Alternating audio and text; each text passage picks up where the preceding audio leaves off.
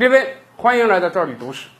咱们清楚啊，太平天国创立之后，到永安建制算是一个节点。永安建制呢，首先确立了天王的根本领导，然后呢，封了五个王，南北两王是第一层的，东西两王是第二层的，一王石达开是第三王的。除了天王之外，当时的太平天国呀，只有五个王。当然，后来太平天国的王就太泛滥、太通货膨胀了，有几千个王，这是不是王呢，也就不值钱了。然而啊，近来一直有人说，永安建制的时候，不止封了这五个王，还有第六个王，而且啊，这第六个王听这个名儿，就比这南北东西一武王要牛得多。这是谁呢？有人说，永安建制的时候，太平天国还封了一个天德王，这个人名字叫洪大全。您听听这个名字啊，天王叫洪秀全，还有一个天德王叫洪大全，难道这两个人之间还有什么亲戚关系吗？甚至有人说啊，这个洪大全的才识胆略远超洪秀全，如果不是洪大全英年早逝，太平天国说不定会发展的更好呢。然而翻检各种历史资料，我们都只能看到永安建制封了五个王，这个第六王天德王，而且名字跟洪秀全又这么相似。这个人到底是谁呢？有没有这个人呢？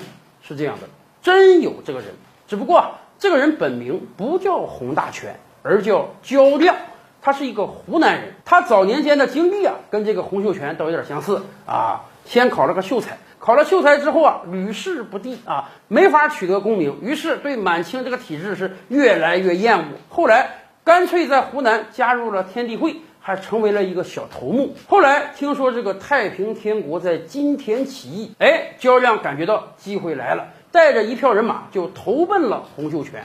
而且由于仰慕洪秀全手艺呀，所以焦亮还把自己的名字啊改成了洪大全。哎，也就是说，这两个人只是名字相似，没有任何亲戚关系。一个是广西人，一个是湖南人。据相关史料记载啊，一开始。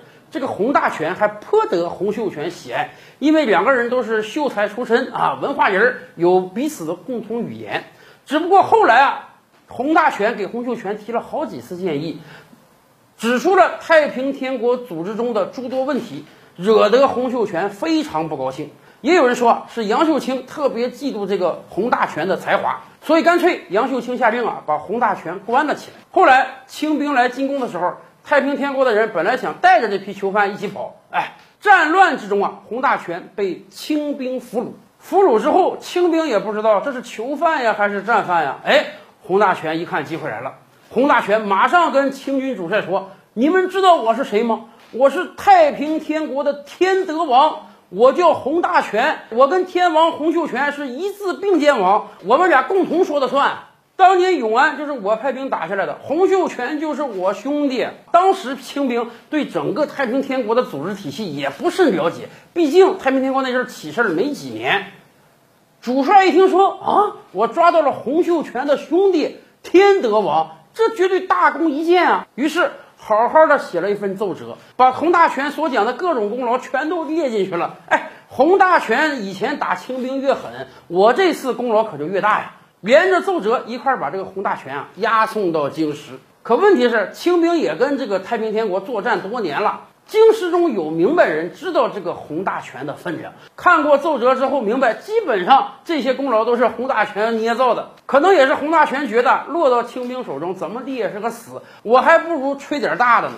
由于本身就是个囚犯，所以天德王洪大全的被捕啊，没对太平天国的发展造成任何影响。最后，满清朝廷判了个洪大全凌迟处死。这也是为什么后来天德王洪大全这个名号在正史中几乎没有记载。因为他确实是一个不为人知的小卒，但是呢，在很多偏史野史中啊，有人会偶尔提到天德王的名字，甚至有人牵强附会说：“哎呀，这个洪大全是不是就是洪秀全的兄弟？如果他能活着，太平天国的事业有没有可能更进一步呢？”